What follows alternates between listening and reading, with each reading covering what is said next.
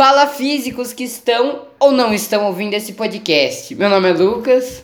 E meu nome é Fernando, e junto apresentamos o Café com Quarks. O episódio de hoje serve como uma continuação direta dos episódios de átomos e ondas. É, como se fosse a parte 2 de ambos os episódios, em apenas um episódio.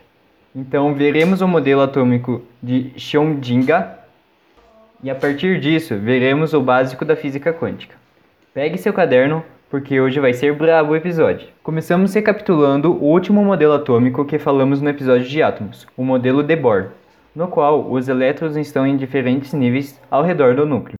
Pessoal, inclusive, no episódio anterior de átomos, nós falamos Thomson, quando o correto é Thomson. Agora, recapitulando o episódio, a partir do modelo de Bohr, muitos estudos foram feitos, um inclusive relacionando ondas e matéria, regidos por dois principais cientistas, Louis de Broglie e Erwin Schrödinger. A mecânica ondulatória é uma teoria do físico francês Louis de Broglie. Eu sei que a minha pronúncia francês não é muito boa, mas é isso que vocês terão por hoje. Que, a princípio, afirma que cada partícula tem uma onda a ela associada e que a matéria e a energia são estados diferentes da mesma partícula subatômica. As teorias propostas por Schrödinger e Broglie estavam tentando chegar a conclusões de como a absorção de ondas por diferentes elementos eram dadas de acordo com os seus elétrons e de acordo com a energia que possuíam. Essas teorias foram baseadas nos pequenos pacotes de energias, ou os quantas, como já falamos anteriormente, os fótons. Assim, cada elemento trataria da onda de uma maneira diferente por conta de sua energia, dizemos assim. Então, Louis de Broglie já em meados da década de 1920, propõe a extinção da dualidade onda-partícula ao elétron, ou seja, o elétron pode ser tanto uma onda quanto uma partícula. Para Broglie, o elétron apresentava o comportamento de partícula e de onda, e por este motivo, elétrons poderiam apresentar, apresentar propriedades da mecânica ondulatória de Broglie. Então, Broglie posta o seu artigo com o enunciado de que a todo elétron em movimento está associada uma onda característica. Tal afirmação se chocou diretamente com as proposições anteriores que descreviam que o elétron descrevia órbitas circulares ou elípticas ao redor do núcleo. Broglie foi um físico e professor francês, nascido em Dieppe, príncipe e depois sétimo duque de Broglie, que estabeleceu uma correspondência entre ondas e partículas e formulou a mecânica ondulatória. Descendente de família aristocrática de ricos e nobres italianos de Piemonte, radicados na França em 1640, e de ilustres militares, políticos e diplomatas, formou-se em licenciatura em História no ano de 1910 e logo depois cursou um ano de Direito. Ele desistiu da carreira de historiador e virou físico, Claro, história não chega nem perto da física, por conta de diversos estudos, e se interessou muito com os quantos de luz de Einstein. Broglie ganhou o Prêmio Nobel de Física em 1929 pela descoberta do comportamento ondulatório dos elétrons, tornando-se, aos 37 anos de idade, um dos mais jovens membros da galeria dos, dos prêmios Nobel. Então, o cara era massa. Broglie ganhou o prêmio Kalinga, concedido pela Unesco em 1952. Admitido como membro da Academia de Ciências em 1933 e da Academia Francesa de Letras por seu talento como escritor em 1944, ele também publicou importantes trabalhos sobre física teórica, história e filosofia das ciências. Agora chegamos em Schrödinger. Schrödinger, como pode ver no meu ótimo alemão, foi um físico austríaco. Sim, na Áustria eles não falam austriaquês, eles falam alemão. Ou austríaco, não sei, eles falam alemão. Que foi o real grande pai da física e mecânica quântica. A partir dele surgiram diversos estudos da mecânica quântica que derivará uma série exclusiva aqui no Café com Quarks. E explicaremos o que são quarks, os quais deram o nome do nosso amado podcast. Então, Schrödinger propôs estudos muito famosos, como o gato de Schrödinger.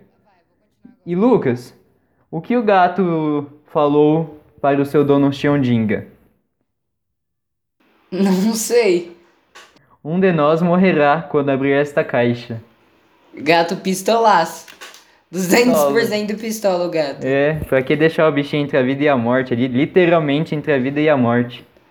Exatamente, vivo e morto ao mesmo tempo. Teremos um episódio no podcast de física quântica, né? Que a, série de física quântica explicando detalhadamente. Só do gato de Schrödinger.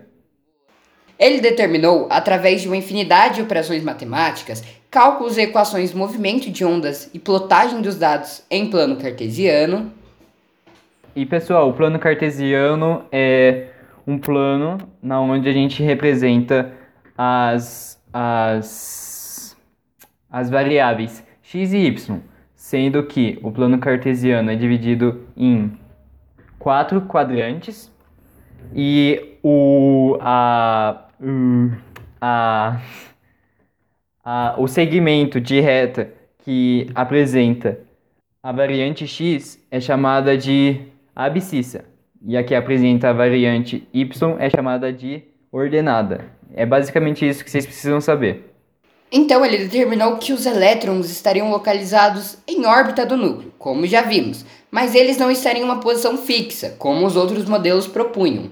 Estaria, a grosso modo, em uma nuvem, onde poderiam estar em diferentes distâncias ao redor, ao redor do átomo em três dimensões. De acordo com alguns cálculos, Schrödinger propôs que o elétron poderia estar nas posições x, y, a e b propondo aqui variáveis muito aleatórias. Se o nível de energia for C, outra variável aleatória, semelhante a uma inequação. Assim, os pontos x, y, a e b estariam totalmente relacionados com o seu nível de energia.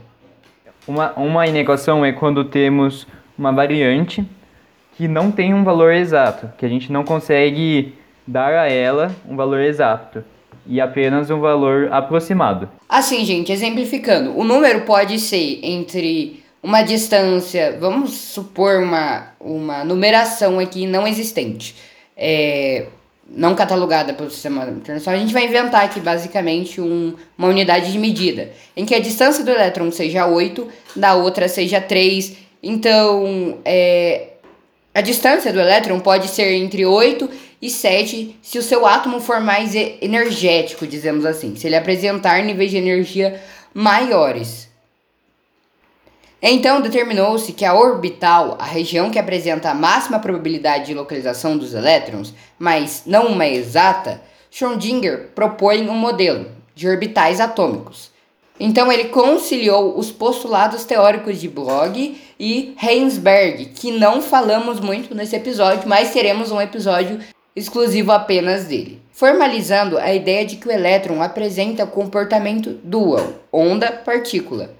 O modelo atômico de Schrödinger apresentou um modelo de orbital tridimensional para cada um dos subníveis de energia e possibilitou a compreensão do fenômeno de hibridação em átomos de carbono, permitindo a determinação da geometria molecular de substâncias químicas. A geometria molecular, por sua vez, permite a, a previsão de propriedades físicas e químicas de diversos compostos. A hibridização é a união de de orbitais atômicos incompletos. Um orbital é classificado como incompleto quando ele apresenta apenas um elétron em seu interior em vez de dois. Ou seja, gente, o átomo de Schrödinger não apresentava posições exatas de cada elétron, mas dependendo do seu se o átomo ser mais energético ou não, ele apresentaria variáveis e possibilidades de cada elétron estar em uma posição.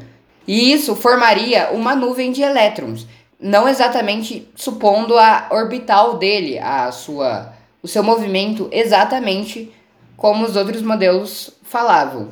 Schrödinger ganhou um prêmio Nobel pela chamada equação de Schrödinger em 1933. Ele faleceu, ele infelizmente faleceu no dia 4 de janeiro de 1961.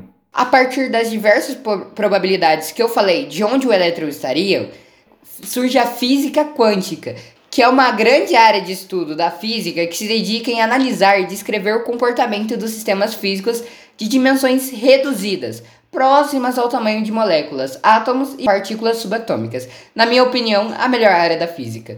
Então, é esperado que vocês tenham ou não tenham entendido o conteúdo, que por sua essência é complexo, mas estamos aqui para desmistificar a física. Qual é a partícula mais indecisa do universo? Eu não sei, Xiondinga. O elétron. Ele não sabe se ele é uma, um átomo, uma partícula atômica ou uma onda.